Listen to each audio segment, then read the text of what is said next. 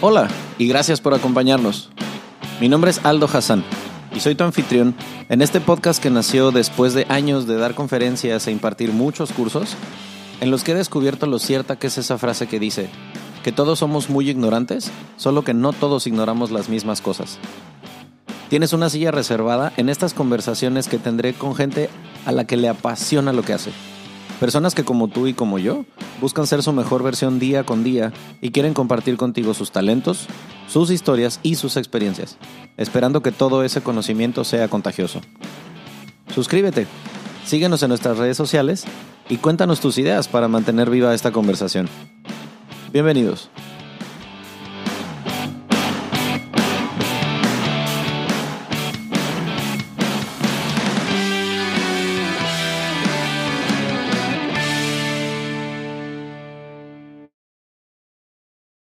O sea, que la inculpada obviamente no va a saber que estamos hablando de ella, pero que recibió su respuesta con toda la diplomacia posible. Se trató de que así fuera. Con mi coach. Qué chulada. Oigan, bienvenidos a un episodio más del centésimo mono. Em, hoy eh, vamos a decir que esta es una segunda vuelta de un episodio que ya se había grabado, pero que por cuestiones técnicas estuvo más chingón aprovechar el hecho de que hoy está aquí, literalmente aquí enfrente de mí en la mesa, Ale Druk. ¿Cómo estás, güera?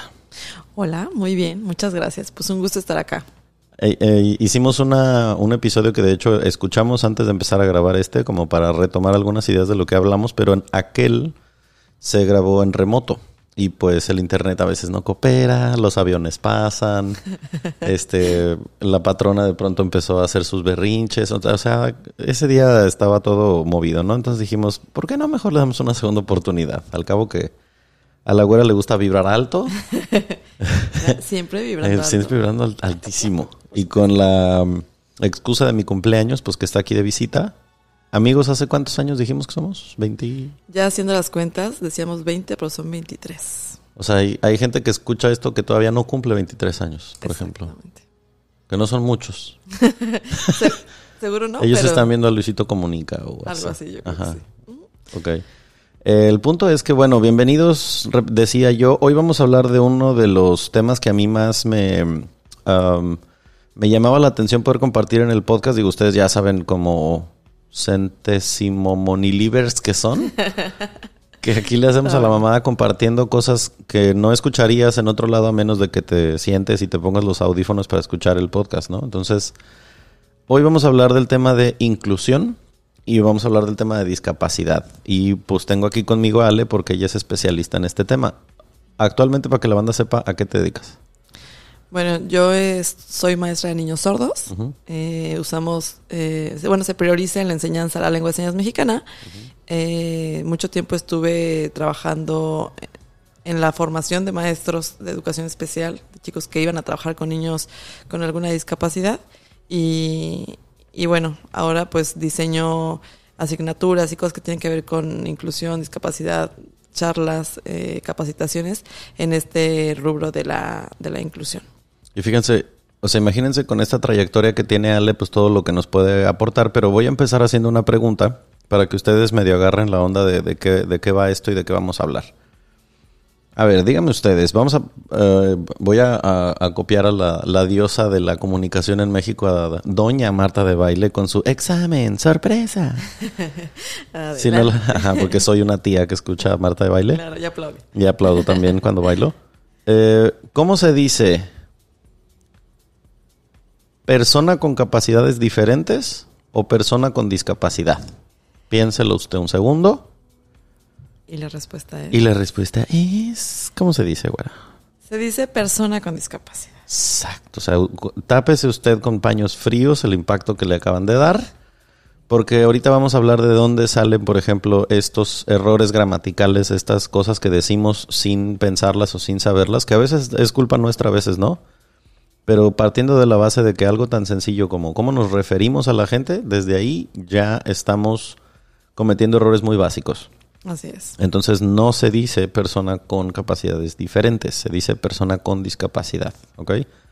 Hay otra pregunta eh, al respecto. A una persona que tiene una discapacidad, por ejemplo, de que no escucha, ¿ok? Piense usted, ¿en algún momento se ha referido a alguno, a alguna persona que tiene este tipo de discapacidad como sordo-mudo?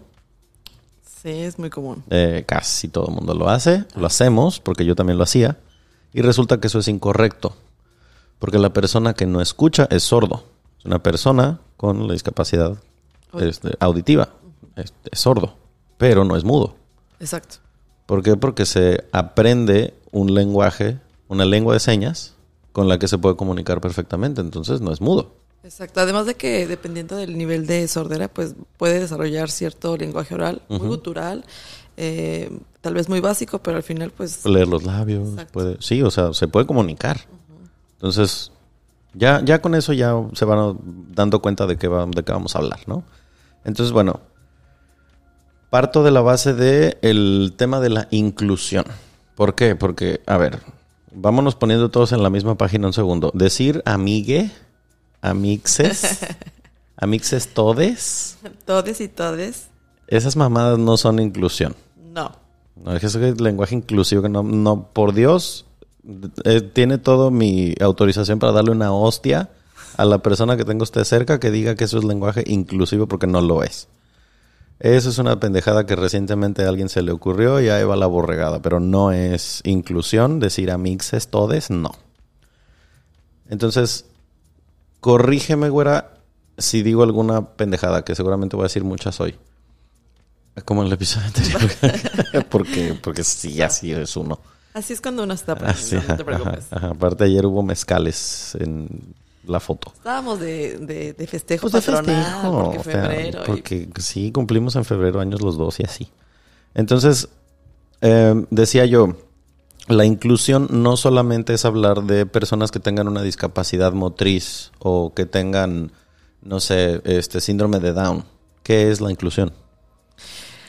Bueno, la inclusión, y siempre me gusta decirlo, la inclusión eh, se refiere no solo a las personas con discapacidad, se refiere como a todos estos grupos vulnerables que existen en nuestra sociedad, eh, que, neces pues que no tienen las mismas oportunidades que, que el resto, el grueso de la, de la población. Entonces, la inclusión es justamente pues incluir a todas estas personas, incluyendo a las personas con discapacidad, eh, en una sociedad para que tengan igualdad de condiciones. Lo- pues lo más que se pueda, ¿no?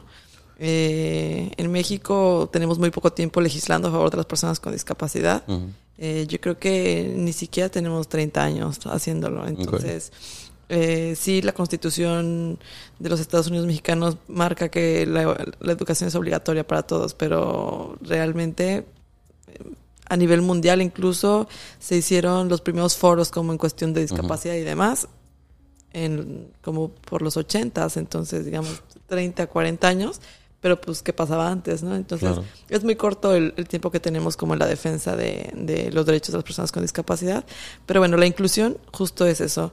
Entran todos los grupos vulnerables, los migrantes, eh, pues las mujeres, la comunidad. Eh, LGBTI, que es que cada vez son más siglas. sí. Un, un chingo de Gs, de perdón, de Ts y luego creo que es Q, I. Ya está ahí vamos. según yo. y, y son, bueno, pero la comunidad.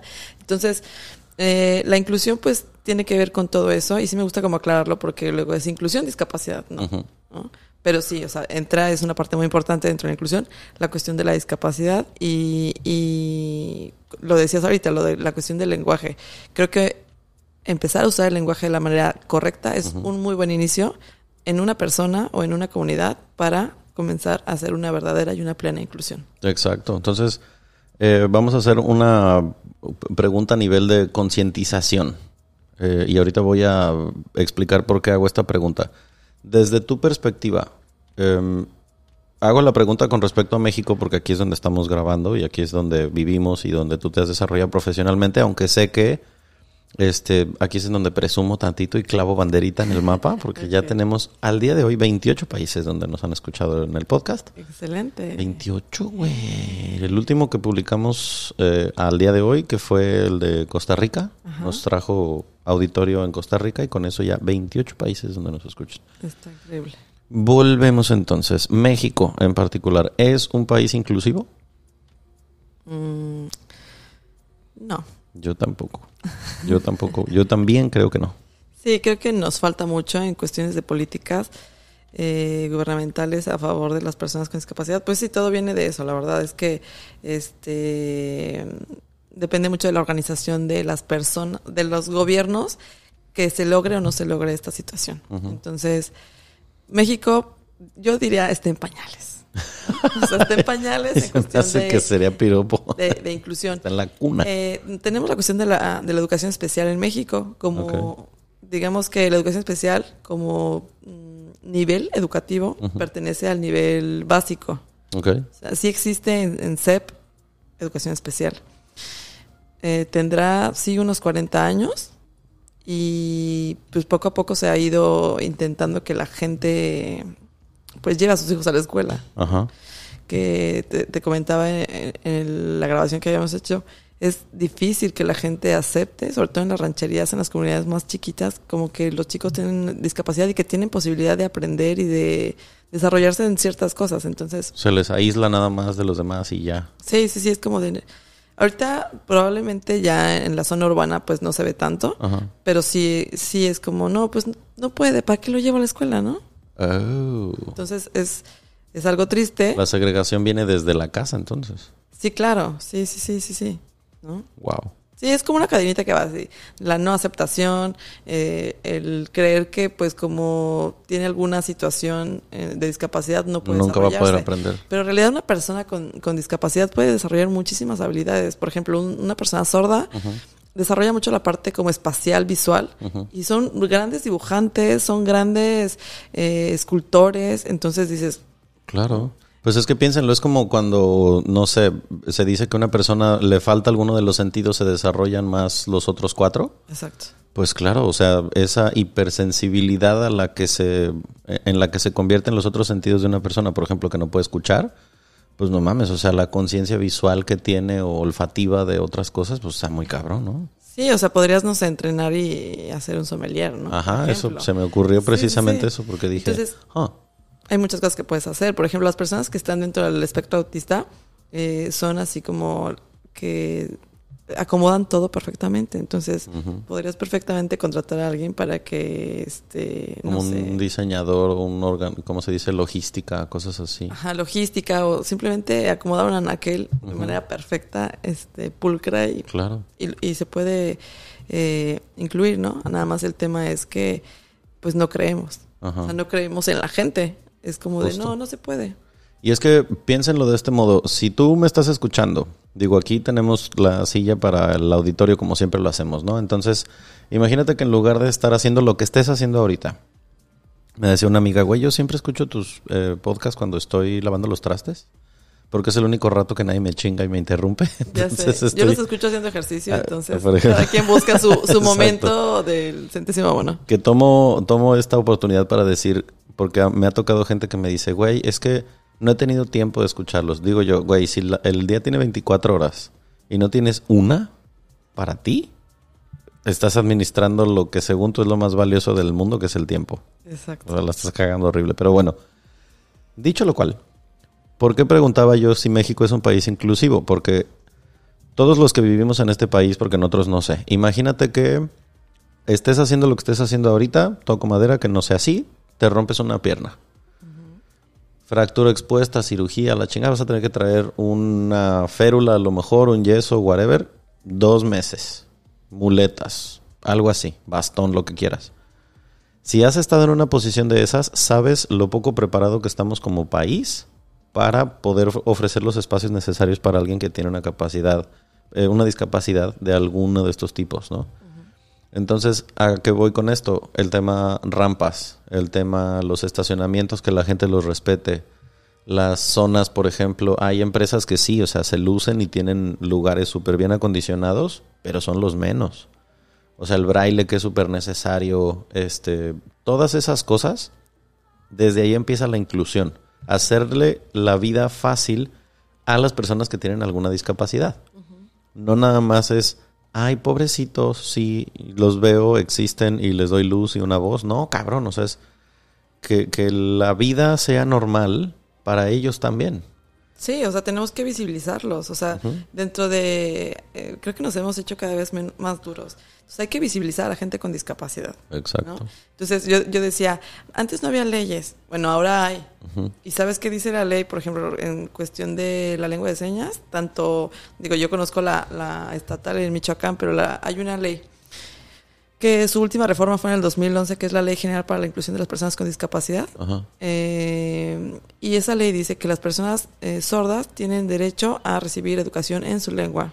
Que toda Wow. la cuestión de las noticias, televisoras y demás tienen que manejar la lengua de señas. O sea, esta cuestión de que las mañaneras haya alguien ahí este, hablando con señas no es porque sea buen pedo el presidente, es por ley. Es un logro, o sea, yo creo que la comunidad de sordos eh, logró, porque no existía, o sea, cuando empezó la pandemia no había intérpretes, entonces la comunidad de sordos exigió que hubiera la información Claro. eh, para ellos en Órale, su qué lengua. Entonces fue un logro pues, bastante reciente que en todo lo que hubiera de COVID, anuncios y demás, o sea, si tú te fijas ya todos los anuncios que tienen algo de COVID, de Secretaría de Salud o de otras, ya, Hablan tienen, con el- señas. ya tienen la interpretación en lengua de señas, porque ese fue como un logro que, que tuvo la comunidad de sordos. ¿Cómo se aplaude? ¿Así?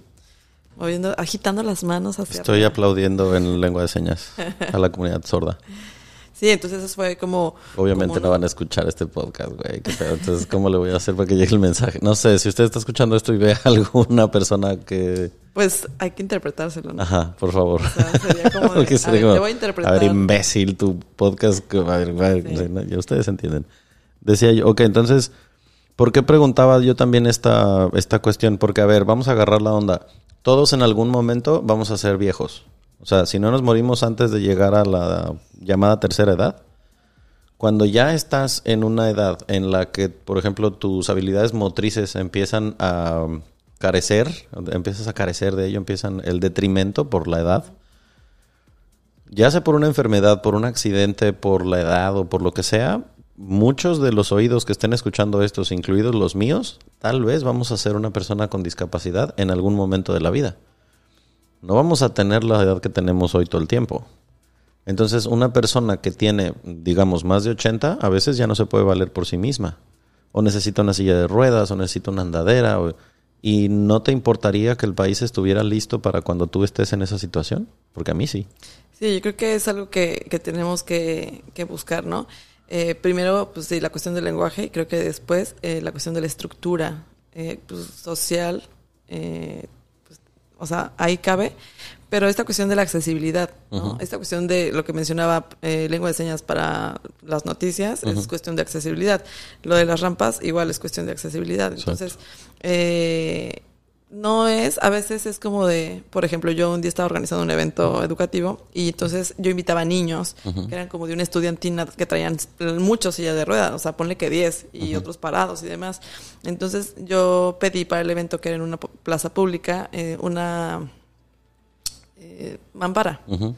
Y me la negaron. Me dijo, no, es que pues sale el presupuesto y yo, no, la calle está de bajada y necesito que haya una mampara porque si no se van a, o sea, puede haber un accidente. Sí, no mames. Entonces fue como de, a ver, entonces no nada más es pon la rampa y ya, Ajá. o quítala y ya, o sea, una rampa y hay arquitectos especialistas en construcción eh, de estructuras para personas con discapacidad.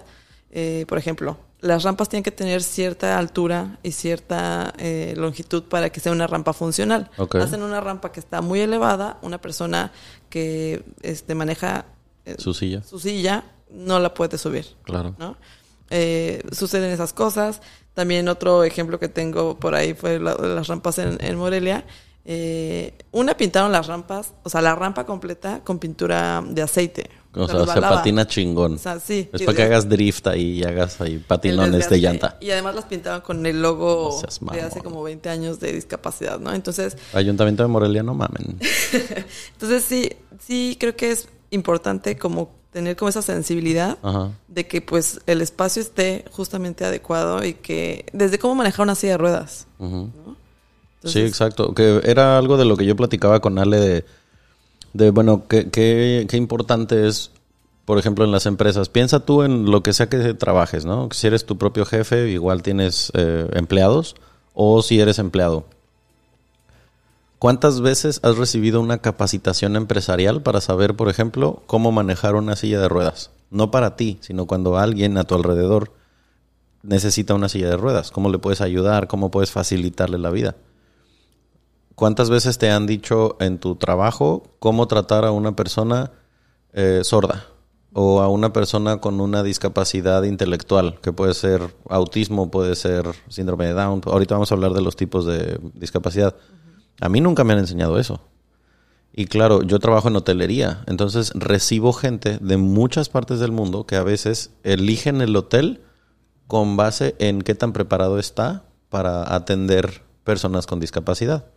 Por ejemplo, me acuerdo muchísimo de una clienta que tuve en una cadena donde trabajaba antes. En el tema de las ventas, pues siempre hay una razón principal que es lo que hace que un cliente decida comprar o no. si me está escuchando alguien que sepa de ventas, el dominant buying motive de esta señora eran sus dos hijos. Tenía, tiene dos hijos y los dos tienen autismo. Uno me parece que tenía entonces como seis años y el otro como ocho, por ahí. Y ella es madre soltera. imagínate el tiro de tener dos niños autistas y ella hacerse cargo, ¿no? Entonces, obviamente, cuando ella sale de vacaciones, lo que quiere es que alguien le ayude, porque está cabrón. Claro. Entonces, claro que encuentra un hotel en donde ella me dijo, no me importa qué haya que hacer, pero si yo voy a comprar una membresía para volver, quiero que sea en este hotel. Y yo, ah, cabrón, eso es lo que un vendedor quiere que todo mundo te diga, ¿no? Como no más música para mis oídos. claro. Y yo, oh, wow, ¿por?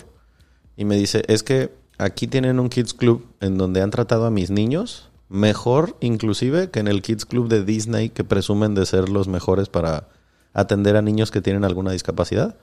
Dice, no, aquí las chavas de este hotel, no mames, wow, cómo han atendido a mis hijos. Entonces yo el día que salga de vacaciones quiero venir a un lugar donde no me preocupe. Entonces como empresa, por eso lo decía yo, si tú eres dueño de una empresa y no tienes esta conciencia social, muchísimos clientes que puedan tomar su decisión con base en qué tan adaptada está tu empresa y qué tan inclusiva es, también estás perdiendo mucho billete. O sea, velo desde el lado monetario. Eso también puede representar no solamente un cambio social, sino un cambio estructural y económico muy importante para una empresa. Sí, yo creo que, digo, la chamba en cuestión de las empresas este, va por dos sentidos. Justo modificar como todas sus estructuras para recibir a sus clientes y, dar el servicio eh, con una calidad eh, en cuestión de, discapacidad impecable. Ahorita mencionabas el manejo de silla de ruedas, pero hay un montón de cosas, la lengua de señas, el braille. Muy pocas personas saben cómo manejar a una persona ciega. O sea, no es como de que, a ver, agárrate de aquí, ¿no? O sea, hay una forma de manejarle el brazo y son señales que, pues, que ya están como un poco estandarizadas de, te tomo del brazo así y te llevo. Entonces él toma confianza.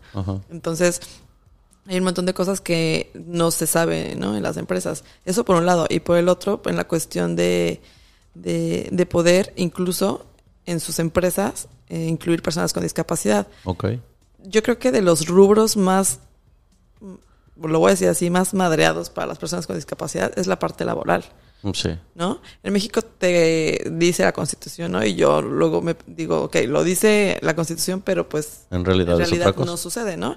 Tienes derecho a tener un, un empleo que, que, te con el que vivas con decoro, ¿no? Eso no ocurre. No. No ocurre porque ni siquiera este, se les da la oportunidad, ¿no? Entonces, eh, la onda del empleo está muy, muy complicada. Entonces, si tú le entras a esta onda de la inclusión, en esta parte bidireccional, de me quiero preparar para recibir clientes con alguna discapacidad y atenderlos o sea, lo mejor que se pueda. Y también eh, capacito a mi equipo de trabajo para recibir compañeros con alguna discapacidad que me pueden sumar muchísimo. Entonces, si quitas como esa barrera que tenemos de, no, o sea, me va a hacer perder. Exacto. Entonces, te puede hacer ganar, ¿no? Y además te hace una empresa socialmente responsable y es como el granito de arena para cambiar. Por ejemplo, eh, los municipios, eh, los gobiernos municipales y los estatales también tienen como que cubrir una cuota de porcentaje de personas con discapacidad contratadas. Mm. Yo estuve trabajando en recursos humanos en el Ayuntamiento de Morelia y, por ejemplo, en el área de parques y jardines, eh, servicios públicos y demás, mantenimiento, hay muchas personas sordas este, que, están ahí. Un tiempo, por ejemplo, en Morelia, no recuerdo hace cuántos años, uno de los gobiernos eh, contrató a policías viales en silla de ruedas. Ah, claro. Llegó el siguiente y dijo, no, no, no, y los corrieron. No mames. ¿no? Entonces la verdad que era como bien padre ver al, al, poli, el- al poli ahí en su silla, este, Agilizando. y- agilizando el tráfico, dándote información y demás, y eso era como ya un paso, ¿no? Entonces, eh, Pues es de las cosas que yo aplaudo, por ejemplo, en, cosas como en los aeropuertos, que ahí es en donde sí me ha dado gusto ver que incluyen por lo, por, por lo menos a gente con discapacidad motriz y que es muy común ver en las áreas, por ejemplo, de chequeo de documentos, que la gente del aeropuerto eh, sean personas que están en silla de ruedas, por ejemplo, ¿no? Y eso se me hace muy chingón. Me ha tocado como cliente también ir a empresas en donde noto que hay, no sé, algún empleado que tiene síndrome de Down o algún otro eh, que sabe lenguaje, lengua de señas. Entonces como, güey, se nota que esta empresa entiende que no el, el hecho de tener una discapacidad no significa que no vayas a poder hacer un trabajo productivo. Claro, sí. Digo, en México el porcentaje es muy, muy bajo. No sé si puedo decir marcas, pero hay algunas empresas que ya lo hacen. ¿no? Atácalos a Por la ejemplo, yugular. Cinépolis Ajá. este, tiene personas con, con discapacidad, Cierto. ¿no? Entonces, a veces la gente dice, no, pues está en silla de ruedas, no puede. Pero cognitivamente la persona está entera. Perfecto, y está más lista que tú, cabrón. Probablemente no pueda tener una movilidad de manos y de del cuerpo, pues así como cualquier otra persona, pero, o sea, puede lograr. Luego, ahora que ya todo es con este touch, iPads y así, o sea, sin problema lo pueden lograr. Eh, Inbursa y otras eh, empresas ya tienen algunas personas con, con discapacidad. Digo, los gobiernos están casi que obligados a, tener como, como ese porcentaje de personas con dis- discapacidad, pero son los menos. Y es que el tema es que va desde que en, en el país como tal, y esto también lo hablábamos en el otro episodio, es como la percepción que tenemos desde el hecho de cómo nos referimos a las personas que tienen una discapacidad. Desde ahí viene el pedo del detrimento. ¿Por qué? Pues lo decía la güera hace rato, este, a lo mejor en tema legislativo, a em- empezar a hacer reglas en este país, vamos a decir que tiene unos 30 años, ¿no? Pero bueno, al menos cuando yo era niño, para mí no era raro escuchar, por ejemplo, que las amigas de mi mamá, mis tías, los amigos de mi papá o lo que fuera, cuando se referían a una persona que tuviera algún tipo de discapacidad, era el loquito, es que está mongolito, o es que nació mencito, o era como, güey, la forma de referirse, además de que es peyorativa, es súper, eh, ¿cómo se dice cuando es hacer menos? Menosprecio. Ilimitativa, ¿no? Cañón. O sea, es como, ay, no, pues es que ya se chingó porque nació mongolito. Es como, no mames, ¿no? sí. Y claro que si, si ustedes crecieron en un entorno en el que más de alguna vez escuchaste esto, pues es restarle el valor y la capacidad que tiene esa persona para poder hacer una vida normal, funcional. Sí tiene una discapacidad, pero no es más ni menos persona que los demás. Y es como restarles la oportunidad de que puedan desarrollarse como seres humanos, porque nosotros mismos, como decía Ale hace, hace rato, en las rancherías, en los pueblos más alejados a lo mejor, ni siquiera le dan la oportunidad a la persona de que se desarrolle perdón, eh, académicamente. Simplemente es, ah, tiene una discapacidad, pues ni lo mandes a la escuela, ¿para qué si ni va a aprender? Sí. Güey. O sea, imagínate que eso hubiera pensado Stephen Hawking. Pues, güey. La Sí, mente no. más brillante de nuestro siglo Exacto. con esclerosis múltiple. Sí, mira, yo te voy a decir, yo creo que aquí el, pues no, no, no vamos a descubrir el hilo negro, ¿va? Ni, ni- pero yo creo que el secreto es como para realmente lograr un cambio, eh, pues sí, o sea, como más profundo, eh, es empezar con los niños. Yo creo que empezar con los niños es la clave. Yo te voy a decir por qué. Yo, todo el mundo me dice, ¿y cómo llegaste a esta onda de la discapacidad? Y les voy a, a contar rápidamente la historia. Mis papás son pioneros en educación especial en Michoacán.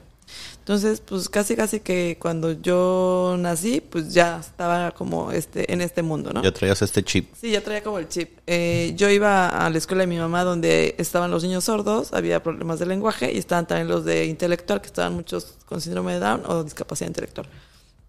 Y entonces yo crecí con eso, se me, se me hacía lo más normal. Yo no tenía ningún prejuicio sobre ellos porque igualmente jugaba. Y yo aprendí, empecé a aprender lengua de señas porque era, o sea, en mí fue una, una necesidad. Quieres jugar con los niños sordos, pues tienes que aprende, aprender lengua de señas, ¿no? Entonces empecé a, a- a jugar y para mí era lo más normal. Entonces, creo que todos los niños tendrían que tener esta oportunidad de ver la discapacidad como, pues, como que es parte de. O sea, es algo que sucede eh, que está en nuestro mundo y que tienen que saber convivir con niños con discapacidad y entender que pues no está mal, ¿no? Y qué chingón aprender a hablar con señas, la neta. Sí, está muy padre. sí, o sea. tiene sus, sus, plus, ¿no? Decíamos esta cuestión de las capacidades diferentes, que está pues mal empleado y, dices, a ver, a ver, y ya me voy a la parte lingüística, ¿no? Lingüísticamente, capacidades diferentes tienen un vaso y un tinaco. Ajá. Eh, tu vejiga y la mía tienen capacidades diferentes. Entonces es como de, a ver, a lo mejor yo me puedo hacer un split y tú no. Y son capacidades diferentes. Entonces, el otro día estaba en Walmart y así de que la fila para personas con capacidades diferentes. No, pues aquí vamos a estar así, pues la que habla lengua de señas y la que hace split y el que este hace la lengua taquito. o los aliens esos que parten la lengua en tres taquitos. ¿Qué pedo? Capacidades diferentes es como esta cuestión de todos tenemos capacidades diferentes. Y voy a hacer un paréntesis aquí. Eh, ponle un post-it a tu idea, nomás para que no se te olviden dónde estabas. Ajá. Porque quiero que hablemos de, de dónde salió esta pendejada de las capacidades diferentes, porque ustedes, cuando se enteren, se van a ir de espaldas igual que yo. ¿De dónde, desde cuándo empezamos a decir capacidades diferentes y por qué? ¿Ok? Entonces, si no, no juzgo a nadie, evidentemente, si usted votó por eh, Morena, si usted votó por este cualquier cosa porque maldito Prián, y usted utiliza ese término de capacidades diferentes, escuche a Ale que le explique de dónde viene el término persona con capacidades diferentes. Ok. Eh, a mí la verdad es que cuando empecé como a investigar esta parte, eh, estuve un tiempo en la cuestión de la política y escuchaba así a los políticos decir capacidades diferentes y yo, ¿neta? Ajá. O sea, neta, no tienes un equipo que te... Y ya, bueno, la historia es que eh, por ahí del 2000, cuando estaba la campaña de, pues para presidentes eh, de la República, el equipo de campaña de Vicente Fox, pues consideró que era una muy buena idea poner decir capacidades diferentes como para usaste un término así como para ablandar un poco, decir persona con discapacidad, ¿no? Entonces ellos creyeron que pues estaba súper bien el capacidades diferentes. En campaña la empezaron a usar muchísimo y después la esposa de, de Fox. Doña Marta Sahagún. Ajá, mi Martita Sahagún, donde quiera que te encuentres. Tan de querida ya, Tora. Bueno, lo usaba muchísimo en los eventos del DIF y capacidades diferentes y con los niños, los niñitos con capacidades diferentes. Por ah, favor, no usen esos sorditos, cieguitos y así. No, o sea, neta, o sea, eso es...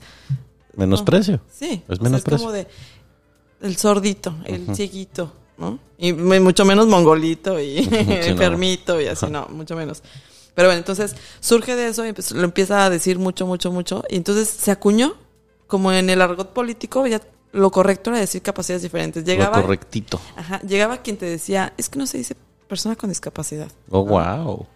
Y era así que, ¿eh? No, a ver, no, a ver, sí, sí, o sea, sí estudias, por favor. Ajá. Entonces, ya hay hasta diccionarios así de guía para el lenguaje inclusivo en México. Ok. Este. Entonces, imagínate esta persona que está escuchando y que diga, wow, o sea, yo me quejo del el sistema neoliberal y tengo 10 años utilizando el término persona con capacidades diferentes, se lo debes a Marta Sagún y a Vicente Fox. Así es. Entonces, porfa, no usen ese término de capacidades diferentes. Es incorrectísimo por donde lo vean. O sea, en cuestión eh, lingüística está mal empleada, en cuestión eh, semiótica está mal empleada. No la o sea, por donde lo vean. Y, ya que, llegamos con esta parte, lo correcto es decir persona con discapacidad. Y siempre vas a poner el término persona o niño, ¿no? Persona con discapacidad, persona eh, con discapacidad visual, persona con discapacidad motriz, ¿no? Entonces, dejamos de lado la parte del sordo mudo, dejamos la parte de lado la parte del cieguito, del enfermito, del minusválido, etcétera, ¿no? Es una persona con una discapacidad. Exacto. ¿no? Entonces, eh, retomando, el lenguaje es importante y puede ser un primer paso, ¿no? Eh, para pues modificar como toda esta parte. Eh, en la escuela donde yo trabajo está como en una zona semi-residencial. Cuando llegamos ahí, los vecinos decían, es que se, nos, se les va a pegar a nuestros hijos. Neta. No mames. Te lo juro, y eso estamos hablando del 95. Qué pendejada. O sea, como si estuviera en el aire. El... Ajá, o sea, los sordos se les va a pegar a sus hijos. no What? mames, no. Pero es el nivel de ignorancia que, que- que puedes ver y que existe, ¿no? No te juntes con él porque... Se pega. Se pega, ¿no? Ah, bueno, yo me acuerdo que en la... ¿Fue en la primaria? El papá de uno de mis compañeros le tenía prohibido llevarse con otro porque evidentemente era gay, porque el niño yo creo que, no sé si él sabía que era gay, pero era muy evidente que pues su tendencia, ¿no? Pues todo chido, nos llevábamos con él y tal, pero a este güey su papá le tenía prohibido llevar porque decía que ese niño es maricón y seguramente se te pega. ¿Y cuántos años tenían? ¿Siete, ocho? O sea, ¿desde cuándo te instalan como ese prejuicio innecesario? Sí, sí, sí. Es como de, güey, ¿neta? Ujú. Entonces sí... es- Estoy neta muy impactado con que en un residencial te dijeran se le va a pegar a mis hijos. Te lo no juro. mames, wow. Sí, sí, sí. Entonces creo que sí estamos... Lo pendejo sí se contagia, señor. Sí, sí, sí. Eso sí se contagia para que vea. Yo creo que pues es como ir eliminando esto. Entonces por eso te digo, yo creo que los niños, o sea que en las escuelas, así co- como tenemos que cambiar este que exista educación financiera y educación emocional en las escuelas desde preescolar, Ujú, debería de existir como esta cuestión de, güey, Claro. ¿no? Yo lo veo, por ejemplo, con mis alumnos chiquitos que tienen hermanos que no son sordos, este, cómo rápido aprenden lengua de señas y se comunican con el hermano. Es, wow, pero no está el prejuicio, ¿sabes? O sea, es, es mi hermano y lo amo y, y, y es algo que se da así como bien natural y es, es como Claro. padrísimo, ¿no? Como ver esa, esa parte. Entonces, pues sí, o sea, creo que hay que ir como entendiendo esta parte. Ahorita me venía a la mente, somos muy ignorantes. Pensamos que si el niño está sentado así bien hermoso poniendo atención es porque pues muy aplicado, ¿no? Y si el niño tiene, no sé, los pies eh, sobre la silla, es, siéntate bien. Y la verdad es que hay muchas cuestiones que tienen que ver con cuestiones sensoriales Ajá. que el niño necesita sentarse así para poder aprender, que el niño necesita tener movimiento Wow. para poder aprender. Entonces ya ahorita ya hay un montón de técnicas, por ejemplo, que a una silla le pones como unos resortes para que el niño esté haciendo como fuerza mientras está escribiendo. Órale. O una pelota. Ajá. Entonces son cosas que siéntate, es que no aprende. Hay que ampliar un poquito nuestra mente. A entonces, que no sí, todo el mundo aprende igual. Exacto, no, no todos los niños van a aprender sentados y así. Digo, si nos vamos a la cuestión como del desarrollo humano y demás Pedagógico. Pedagógicos, kinestésicos, auditivos, Sí, visuales. yo era ese tipo de alumno, por ejemplo, que eh, los maestros me regañaban y me detestaban todo el tiempo porque yo no necesito verte para aprender. Yo soy auditivo hasta la madre para aprender, por eso me encantan los podcasts y por eso hago uno. Claro. Pero yo me puedo mamar un podcast de tres horas sin problema alguno. Pero no necesito estarte viendo. Entonces yo podía ponerme, por ejemplo, siempre me ha gustado colorear o dibujar. Entonces me podía poner a dibujar sin ver al profe y era como, pon atención. Y yo, güey, escuché todo lo que dijiste. Y luego me preguntaban, repíteme lo que acaba de decir. Taca, taca, Y se quedaban así como, pues pon atención. Cabrón, te estoy poniendo atención. No, no la que tú quieres que te ponga, que es diferente. Pero sí estoy aprendiendo. Y de hecho aprendo más cuando yo tengo un estímulo visual en el que me estoy distrayendo mientras te escucho. Porque a veces el, el, por ejemplo, no sé, si yo pongo un video de YouTube para ver un podcast, a veces me distraen los colores, me distraen los movimientos de- del mensaje. Entonces yo prefiero escucharlo, yo soy ese tipo de, de cliente, ¿no? Pero no tanto por lo visual. Digo, ahorita lo- vamos a hablar de los tipos de discapacidad, porque ese tema está bien chingón. Este, para que ustedes aprendan de una especialista qué tipos hay y, en qué consta cada uno, ¿no? Porque eso también es importantísimo. Entonces, eh, en cuanto a temas de discapacidad, ahorita vamos a hablar de ello.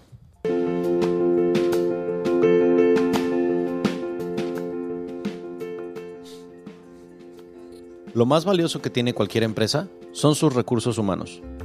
Cuando se cuida a los empleados, ellos cuidan de los clientes.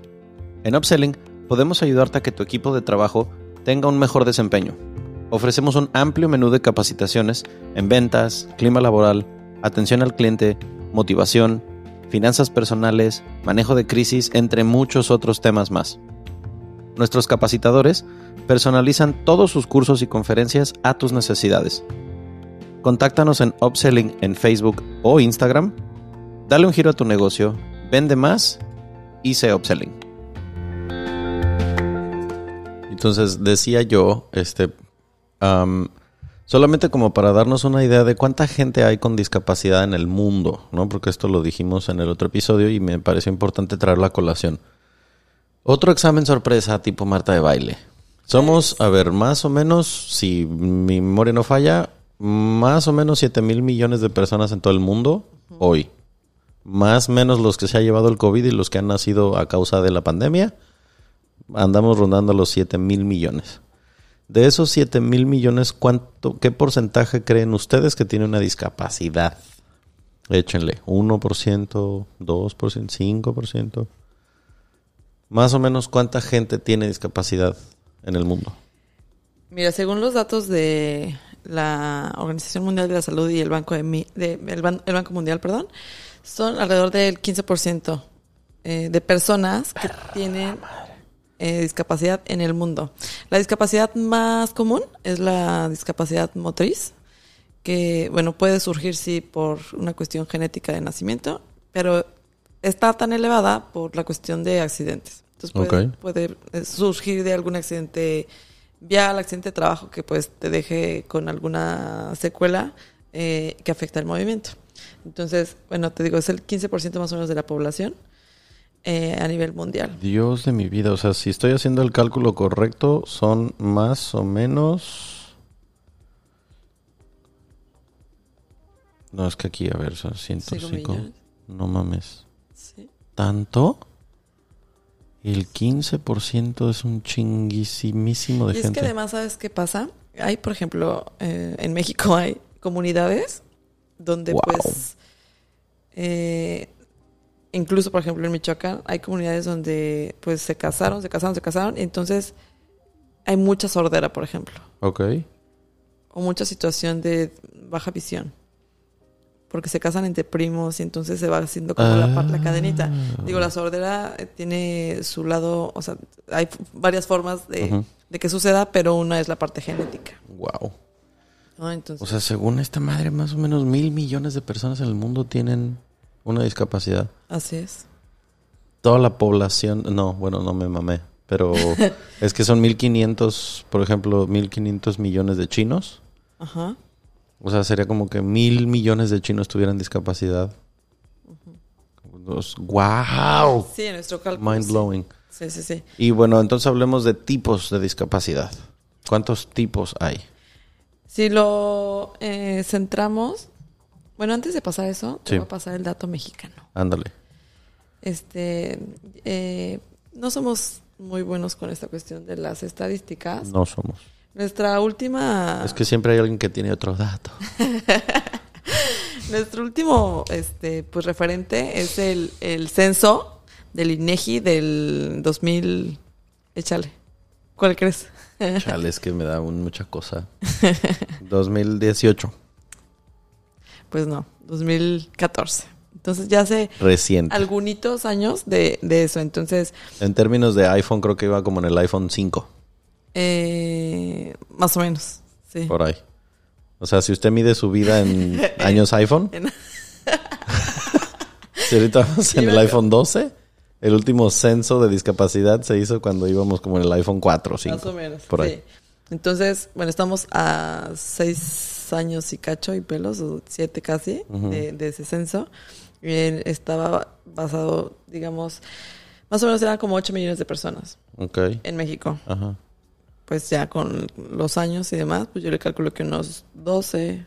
Sí, fácil. Fácil. No creo que el doble, pero sí rayando a lo mejor unos 12, 13 Sí, millones. sí. Entonces, bueno, ese es el dato eh, mexicano en cuestión de, de porcentaje de, de discapacidad.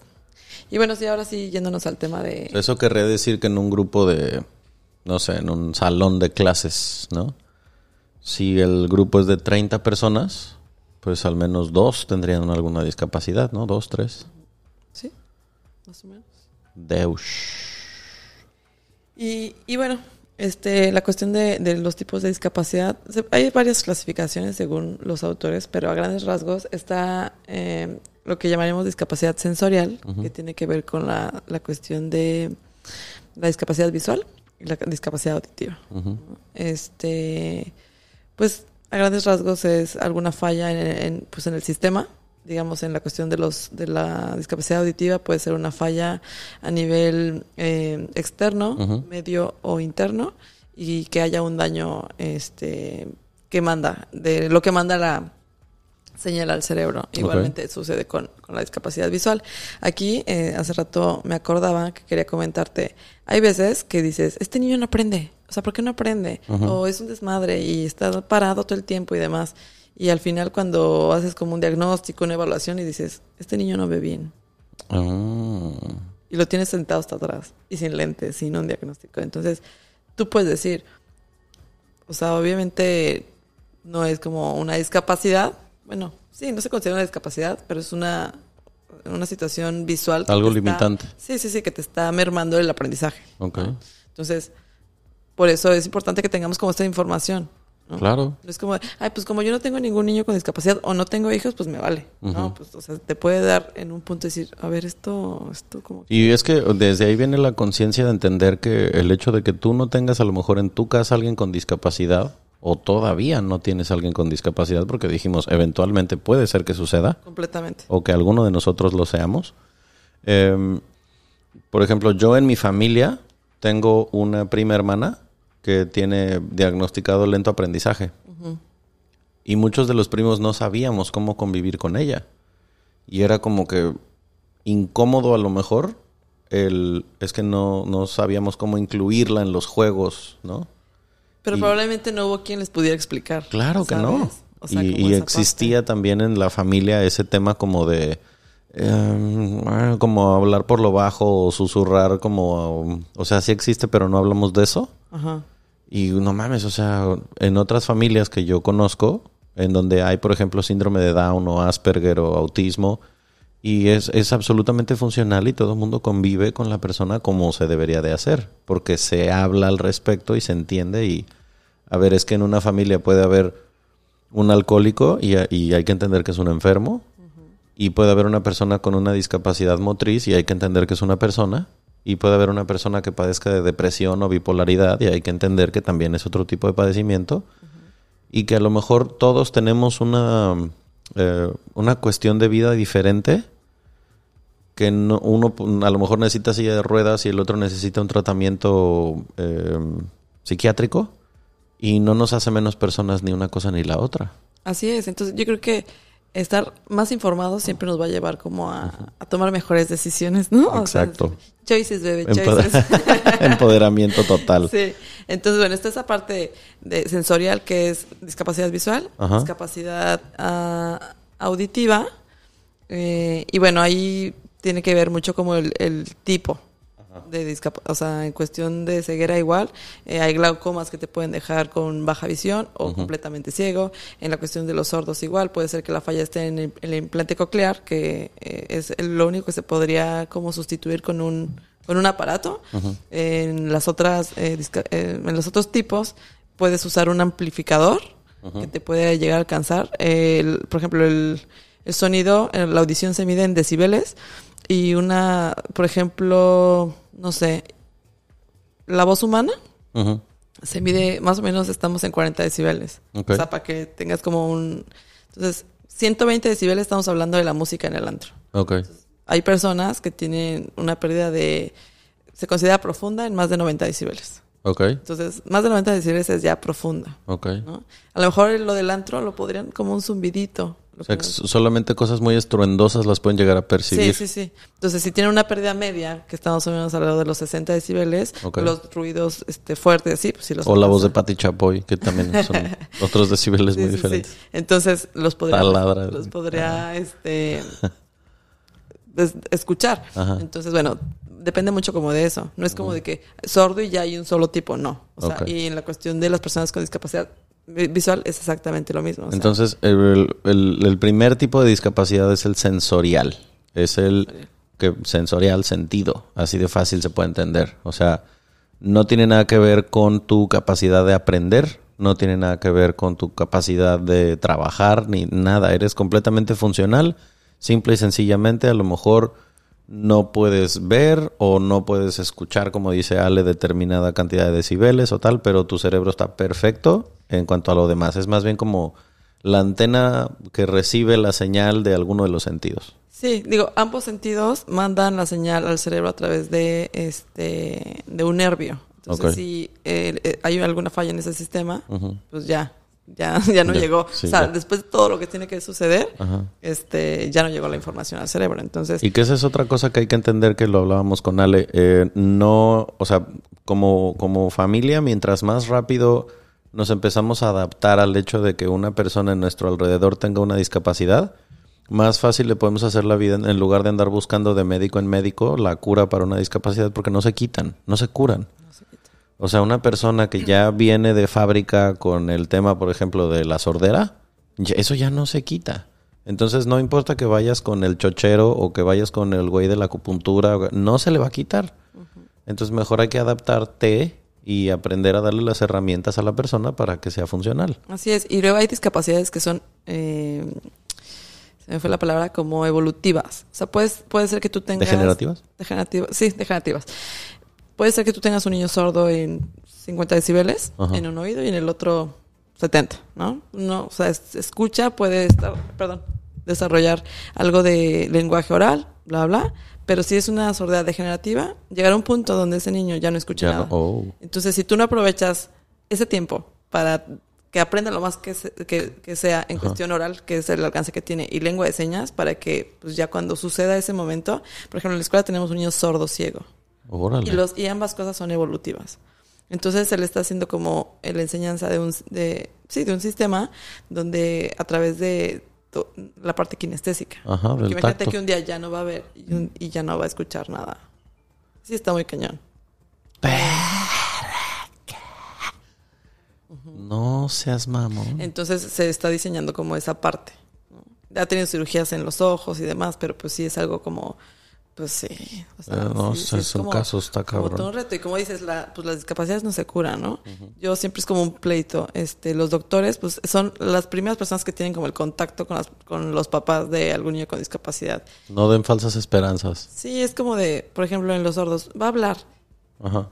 Probablemente sí, con sus habilidades. Por ejemplo, antes este, había escuelas donde a los niños sordos les amarraban las manos. Ay, no mames. O sea, imagínate que te amarro las manos para que tú no lo uses. Y es muy, es muy sencillo. Cuando un bebé tiene nueve meses, lo primero que hace antes de hablar es Mover tus señalar. manitos, claro. Porque los músculos de la mano se maduran más pronto que los músculos del aparato fonoarticulador. Por eso señalamos antes. Ajá. Por eso eh, señalamos antes de hablar. Entonces, obviamente, el sordo, el, el ser humano es una potencia. Entonces, el sordo nace sordo y pues no tiene el input lingüístico auditivo, tiene la parte visual y va a echar mano de eso. Entonces, Claro. la lengua natural de una persona sorda Son siempre va a ser las señas. ¿no? Aunque sean caseras, pero él va a buscar la forma de comunicarse. Entonces, cuando tú le amarras las manos, imagínate la pinche frustración de, ¡ay, güey! Simplemente ahora tú, habla. tú que eres un adulto funcional, amárrate las manos y trata de hablar sin gesticular y vas a ver qué duro es. Ahora imagínate que no, no hablas y no, No, escuchas. hablas, no tienes el input lingüístico y pues te obligan, Ay, ¿no? chale, güey. Y es como, fue una época como fea para, el- para la cuestión de la educación para sordos. Yo no estoy negada a que se puede oralizar un- una persona sorda, pero la lengua de señas, conozco, por ejemplo, un maestro ahí de donde yo trabajo, es ingeniero civil. Ajá. Llegó ahí porque sus papás estuvieron ahí, ¿no? Y le echaron ganas y estuvieron... Pero al principio era, estaba oralizado. Y a los 18 años dijo, ¿saben qué? Voy a... Y aprendió lengua de señas. Y ahora combina la lengua de señas con la parte oral. Y es feliz, Perfecto. ¿no? Ok. Entonces, eh, pues esa parte. Hablemos ahora de, entonces, existe la discapacidad sensorial. ¿Qué otro tipo de discapacidad existe? Está la discapacidad eh, cognitivo o social. Ajá. Eh, ahí entran todas las cuestiones del trastorno del espe- espectro autista, el, as- el Asperger. Eh, digamos que cuando hablamos de autismo es como de, ¡ah! y es como de, o sea, yo que Ajá. he trabajado con varias discapacidades y conozco niños de todas las discapacidades, para mí el autismo se me hace algo bien complicado de tratar. Porque es como si tuvieras un niño ciego, sordo, y como, o sea, en su mundo, o sea, como, mm, Ajá. sea, no hay contacto visual, dependiendo y como en todo. De los grados. Del grado. Entonces, el, el, el autismo es, digamos, una cajita donde el centro es lo más cañón y se va haciendo menos. Dentro de esto está el Asperger. Ok. ¿no? Y hay, hay personas adultas que ni siquiera saben, o sea, que tienen Asperger y ni siquiera saben que tienen Asperger. Ok. ¿No? Sí, de hecho, yo conozco a alguien que ya a los casi 30 se le diagnosticó el Asperger y fue como, wow, con razón hacías esto y lo otro y lo otro. Obviamente lo pensé, no dije, ajá, claro, güey. Sí, o sea, igual dices, ah, eres medio TOC, ¿no? Que acomodan todo, que todo tiene que estar perfecto, que tienen así como muchas, este, eh, pues no sé, Trastorno obsesivo compulsivo. rutinas y demás. Y Te pues, saludan mis libros acomodados por tamaño. por Sí, sí, sí. No, sí, lo ya, sé. Sí, sí, sí. Estamos frente a... no sé, amigo, de- deberíamos de hacerte la evaluación El- yo creo que sí. Asperger, A ver, Yo creo que sí, capaz. Digo, sí. ya hay Asperger muy funcionales, o sea... Hay una doctora Me sé hacer mis propias quesadillas, no se alarmen. sí sobrevive. Sí. Eh, hay una doctora que estudia como todo este tema y ella es Asperger y su hijo es Asperger. O sea, no es una imposibilidad para ser un chingón en algo, ¿no? Como esta doctora que es una chingona, es de Nayarit. Pero como dices, los, los grados existen y pues hay, hay grados de autismo que sí son bien difíciles. Repito, en, en la muy poca experiencia que yo tengo tratando con gente con este tipo de discapacidad, cuando nos llegan huéspedes al hotel con niños que tienen autismo, tenemos una persona que sabe tratar y que sabe cómo, cómo ayudar a las familias con este, con este rollo, porque no es lo mismo la forma en la que, por ejemplo, una niñera puede ayudar a un niño cualquiera que a un niño que tiene autismo. Sí, porque digo, en, en este tema es la temperatura, la música, el olor, eh, las sensaciones, la ropa, eh, o sea... son y un- generarle un ambiente en el que se sienta cómodo. Se sienta cómodo y se sienta seguro. Entonces sí es como esta cuestión Entonces, esas son las eh, cognitivos sociales. ¿Qué más hay? Es- tenemos la cuestión de la discapacidad intelectual. Ajá. Ah, ahí entra todos los síndromes que comprometen el aprendizaje, Ok. eh, como la parte con- eh, cognitiva, ahí entra el síndrome de Down y hay pues otros síndromes, ¿no? Ahorita que decías eh, que es súper difícil, hay discapacidades asociadas. A veces hay niños que no tienen una, tienen dos o más discapacidades. Entonces, por ejemplo, yo tenía una niña que era sorda y tiene autismo. Puta, wow. Y un autismo Duro. duro. Killer ¿no? combo. Es- no mames, eh, imagínate sordo y autista. Sí, Beush. sí, sí, sí. Entonces, o puedes, por ejemplo, en otro caso había un niño que era sordo, tenía una- un acortamiento de mano, o sea, que nació con una mano más chiquita eh, y, y, eh, onda en, los, en la parte visual, ¿no? Y era súper agresivo, así de que... eh, Entonces, él, de ver que los otros podían hacer como un movimiento con los pies, iba y se los madreaba, así de que... ¿Qué, qué onda con este? Claro. Hasta que descubrimos que este chavito no tenía eh, visualmente, no tenía visión profunda. Y por eso no podía in- intercalar los pies en un escalón. Ok. Entonces, cuando vimos eso y se le eh, dio como rehabilitación ocular, mejoró bastante y dejó de madrearse a los demás que sí podían. Órale. Pero te digo, son, o sea, son discapacidades que a veces están juntas y que tú, o sea, tú dices, bueno, me voy por la onda de la lengua de señas, ¿no? Por ejemplo, yo tenía una niña que es, eh, tenía un tipo de, de autismo y nada más decía, tata, todo era tata. O sea, todos los objetos eran tata, porque tenía una lesión a nivel cerebral Ok. En la parte del lenguaje que no se puede rehabilitar. Entonces, nunca Va a hablar. iba a poder hablar. Y entonces yo descubrí que yo le empecé a preguntar, eh, ¿qué color es este? Y me contestaba en lengua de señas. Y dije, ¡a huevo! Ajá. O sea, ella va a aprender con lengua de señas. Ajá. Porque pues sí veía, pero la parte de la articulación, o sea, el cerebro no mandaba la parte, pues la, la señal a la parte motriz. Órale. Entonces ella nada más podía articular tata, pero con las manos me podía contestar. Entonces empecé, a ver, no, o sea, fue una... No mames, qué interesante y qué fascinante cómo el cerebro puede tener así una pendejadita, un cable ahí doblado y entonces ya una parte tan importante como la oclusión y como el, el- la- lo que necesitas para que vibren tus cuerdas bucales no va a llegar. Entonces hay que buscar otra forma de comunicarse con el mundo que te rodea. Y fue imp- o sea, impactante. Dije, y yo, a ver, ¿y este? Verde. Y me hacía todas las señas. Dije, no, ma, o sea, ya, ya, ya. Ajá. Este. La productora está haciendo destrozos en este episodio como es costumbre. Y el otro, el último tipo de... Sería la cuestión motriz, de la discapacidad motriz. Digo, ahí entraría como toda esta cuestión de, este, de las parálisis eh, infantiles, que pues lo más evidente que provocan es la, pues, la atrofia muscular. Eh, y lo que te decía, o sea, hay personas en silla de ruedas que solamente pueden mover los ojos y su parte cognitiva está integrada. Eh, pero sí, pues sí. Sí, como por ejemplo, pues Stephen Hawking tenía este tipo de, discapacidad.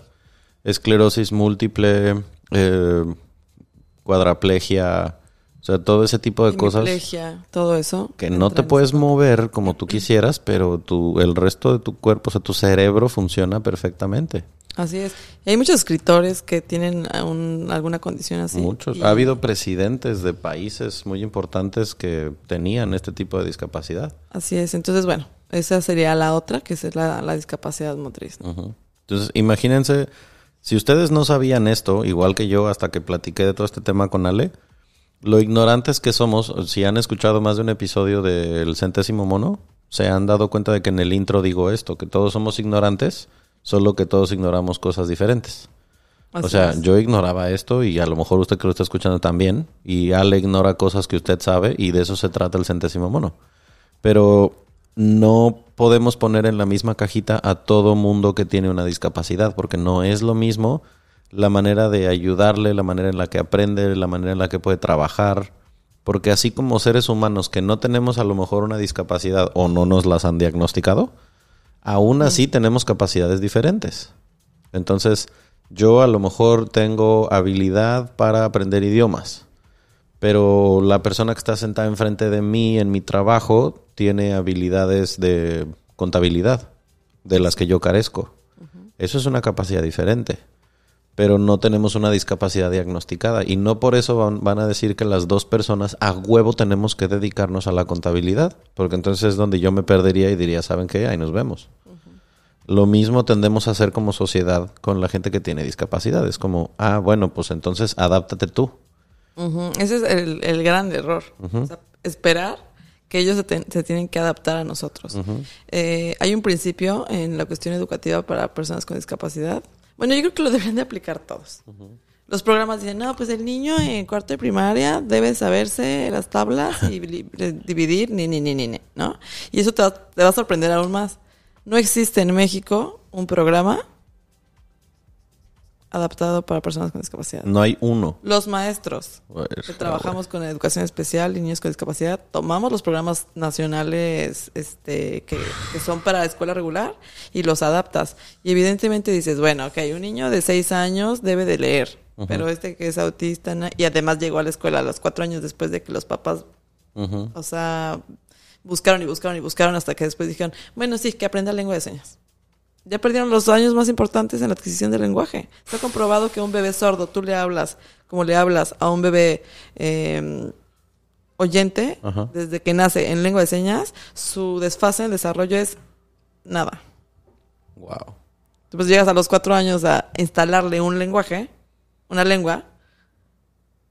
Es como de, ah, ahora vas a aprender lengua de señas, ¿no? Porque no tiene ni español. Entonces, es algo complejo. Entonces, el principio pedagógico es parte de lo que la persona puede hacer. Parte de lo que el niño puede hacer. Porque tú le pones la vara muy alta y el niño así de, eh, o sea, ya apenas puedo desde acá. Entonces, igual en lo que dices de los trabajos. A ver, ¿tú qué puedes hacer? ¿No? Sí, cuando hay voluntad, yo siempre he pensado. Y, lo vi cuando trabajé en gobierno. Cuando hay voluntad, lo haces. Ah, que vengo por eso. Ah, es que no está la firma, está ocupado en una reunión. No, ni madres. De que se puede, se puede. No lo quieres hacer, que es diferente. O te flojera, pero cuando hay voluntad, se puede hacer. Sí. Entonces, creo que eh, si las empresas quieren hacer este cambio y poner como ese granito de arena, pueden buscar Hagamos ese comercial porque resulta que Ale y yo hacemos esa, ese diseño para las empresas que quieren ser más inclusivas y que quieren tener entrenamiento, por ejemplo, si es usted jefe de recursos humanos o de capacitación de alguna empresa y dice, un momento, Yo quiero ser una empresa responsable y hasta ahí, si quieres agarrarte de la parte de marketing para aprovecharte y que la gente también te empiece a consumir por eso, pues se vale. Pero necesitas un entrenamiento en el que tus empleados sepan tratar a una persona que tiene una discapacidad de una o de otra. Exacto. Tu staff tiene que estar entrenado para saber qué hacer si una persona que tiene una andadera se cae o una silla de ruedas y necesita ayuda. O sea, esas cosas las tenemos que saber. Sí, sí, sí, completamente. Yo, por ejemplo, en, en el ayuntamiento llega una persona sorda y a nóminas y nadie sabía qué decirle. Y ya me hablan. No, o sea, cuando me vio fue como, Ale fucking luya que estás aquí. sí, o sea, Pues fue sí. wow, ¿no? Entonces, que tú puedas lograr eso con el servicio que brinda tu empresa, pues Es como cuando vas de vacaciones a un país en donde nadie habla tu idioma y te encuentras un güey que habla español, es como, ay, no te vayas nunca. Sí, sí, Esa es. la misma sensación que tiene alguien que se mu- comunica con lengua de señas cuando se encuentra otra persona que lo entiende. sí, así. Entonces, Justo así. creo que eso a las empresas les puede dar como un plus súper, o sea, súper bueno. Digo, Pues yo sé que ustedes quieren más, pero hasta aquí lo vamos a dejar para que se queden picados, porque es- así de maquiavélicos somos en el centésimo mono. No sin antes pedirte las recomendaciones que se le pide a el, ¿cómo se dice? A la corte celestial de invitados que nos acompañan. Empecemos con, recomiéndale a la banda un libro que te haya gustado mucho. Mm, bueno, me voy a ir como Gordon Tobogán. Date como magnate. Poquito. Mi libro favorito en la vida es Pedro Páramo. Todo el mundo, ¿eh? Ok, ajá. ¿Eh? De Juan Rulfo. Lo leí, no entendí ni madres y dije, ok, lo tengo que volver a leer. Y entonces lo volví a leer y dije, ah, no. Fue la primera historia circular que yo, yo un tiempo leí mucha literatura, entonces como que eso que fuera una historia que donde empezaba terminaba y después, ¿qué, Ajá. qué, qué, qué? Entonces, Pedro Páramo es mi libro favorito eh, por la construcción del lenguaje. Ok. Uno más reciente que me aventé fue el de Piensa como monje, Ajá. que tiene que ver con la cuestión de la meditación y esta cosa de desprenderte de esas cosas que no... ¿El no apego? Sí, el no pego, pero también esas cosas pues que a veces no son tan necesarias en la vida. O sea, así de que... Que es casi todo. Exacto. O así de, ah, es que quiero comprarme un... Si usted lo piensa, las cosas que de verdad necesitas en la vida son bien poquitas. Entonces es la experiencia de un, de un chavo que, que tenía como muy claro que quería estudiar y así, de repente tiene una experiencia como con un monje y se va y lo hace. Entonces en el libro vienen ejercicios de meditación y cómo puedes ir logrando Mm. despegarte y análisis de, a ver, eh, ¿cómo funcionas con esta relación con estas personas? ¿En qué gastas tu dinero? ¿En qué gastas tu tiempo? ¿En qué gastas? Entonces creo que eh, está choncho y tardas algo en leerlo, pero la verdad vale mucho la pena. Sí, vos, suena buen clavado de conciencia. Ok. Eh, ¿Qué más? Am, por ejemplo, alguna, ya sea una película, una serie que te haya gustado mucho y que un día como hoy, que después de los mezcales de ayer, dijeras, hoy es día de Netflix, ¿qué vamos a ver?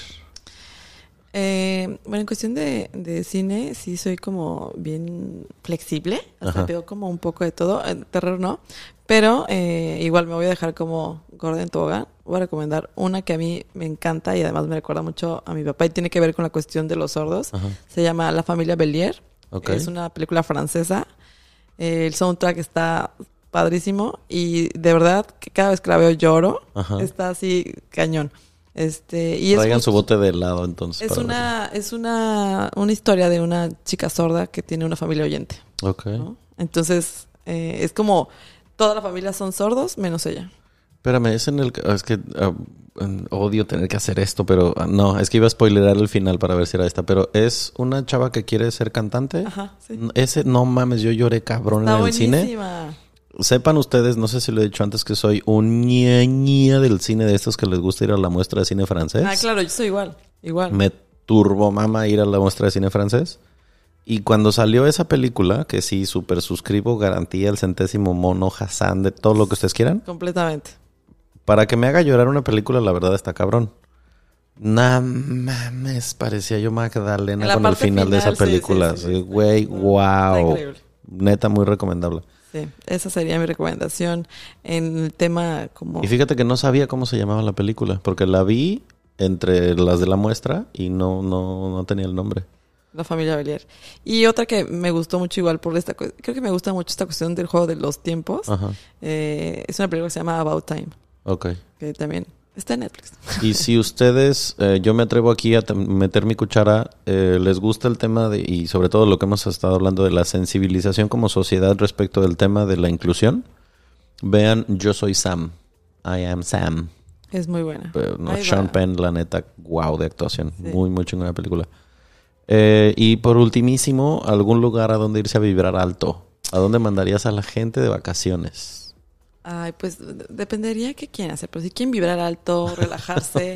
este, yo un día me fui eh, en, en una parte de mi vida que estaba como en la búsqueda, donde empecé a hacer cosas de que no hacía nunca, de como irme a comer a un lugar sola, decía, no, es que qué oso, van a pensar que me, que me Que plantaron. me plantaron, sí. Y empecé a hacer cosas y me fui de viaje. Me fui a, a La Baja. California Sur, eh, a buscar mis raíces, porque mi apellido, es- mi familia es de allá. Y visité muchas playas, ¿La familia Druk o la León? los Druk. Ah, cámara. Los Druk. Ok. Eh, visité muchas playas y era literal estar cinco horas yo conmigo. Con un libro, unas chelitas, me metía a nadar, me dormía, salía. Qué Entonces, rico. La Baja tiene playas increíbles. Recomiendo así mucho, mucho, mucho, como para desconectarte, Balandra, que está como a Mm. 40 minutos de La Paz. Ok. Esa será mi recomendación. Y se come chingón aparte. Muy chingón. Este, y hay playas o sea, súper bonitas, súper limpias, súper cuidadas. Sería una recomendación. La verdad es que Landra. O sea, sin ser vendedora me, me lo vendiste. ya. O sea, ahí ya no es... Y aparte ya soy excelente, o sea, ya me sé los tiempos, a dónde... Me and you, you and me, un librito, yo solo con mi cheve en la playa. Sí, estuvo increíble. Increíble, Y La increíble. raza, dices, mamón, vives en Cancún, bueno.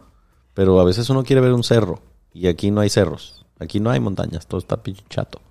Sí, no, allá sí es como, hay una playa en Santa María que tiene así como, o sea, literal es un pedacito de playa, Sí. una arena súper gruesa y pues está aquí el roconón aquí, Sí. el roconón acá. Esa sí la conocí, pero cuando fui estábamos de que...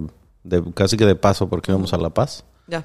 Y sí, me encantaría ir, pero sí suscribo, la neta. Un lugar muy chingón. No, no, no todo es Tulum, chavos. Hay otras cosas que ver en, en el país. Y pues eso, como decía yo, hasta aquí lo vamos a dejar porque sé que nos van a pedir segunda vuelta con, con Ale. Así que nada, ¿qué más quieres promocionar? ¿Cómo te encontramos en redes sociales, por cierto? Porque, o sea, esta vieja todo el tiempo está haciendo cursos y lives y clases y un chingo de cosas y le podemos aprender mucho. Entonces, ¿en dónde te encontramos? Eh, bueno, mis, mis redes sociales en Instagram es arroba aledruc y tengo un Instra- Instagram educativo que se llama arroba adruc.educación. Ahí me pueden encontrar y en Facebook como Alejandra Druc. Y sí, eh, pues agradecerte la, la invitación. La verdad es que siempre es bueno eh, compartir lo poco que uno sabe con, con otras personas y bueno, si a través del centésimo mono vamos a llegar a más personas y a más países, está increíble. ¿Qué se siente saber que te van a escuchar en 28 países? Tengo mucha emoción. no, qué chingón. Me da muchísimo gusto que haya crecido tanto el, el podcast en poco tiempo. La verdad Sí, es que creo eh. que, que vas en tiempo récord y aprovecho el micrófono para felicitarte y, y decirte que te admiro mucho y que eh, espero que esto vaya a más y que me vuelvas a invitar porque Sí, ustedes no están para saberlo, pero yo soy una cajita de Pandora. Sí, señor. Además, en, la en el próximo episodio vamos a hablar en el que grabemos eh, con posterioridad, ¿verdad?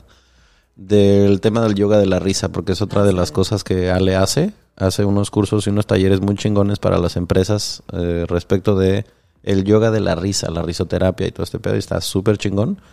Pero ese es el gancho que voy a dejar ahí para que nos sigan escuchando. Nos vemos en la que sigue. Este, recomiéndenlo sin control. Nos ayudan mucho cuando no solamente le dan like o, o seguir, sino cuando comparten el episodio, por ejemplo, en Instagram. Este, si lo están escuchando en Spotify, ahí nada más denle en los tres puntitos que aparecen arriba y luego dice compartir en historias de Instagram. Eso nos ayuda un chorro. Nada, muchas gracias por estar. No, a ti por la invitación. Vámonos a seguir festejando. Vámonos, febrero parroquial. Cuídense mucho, nos vemos en la que sigue.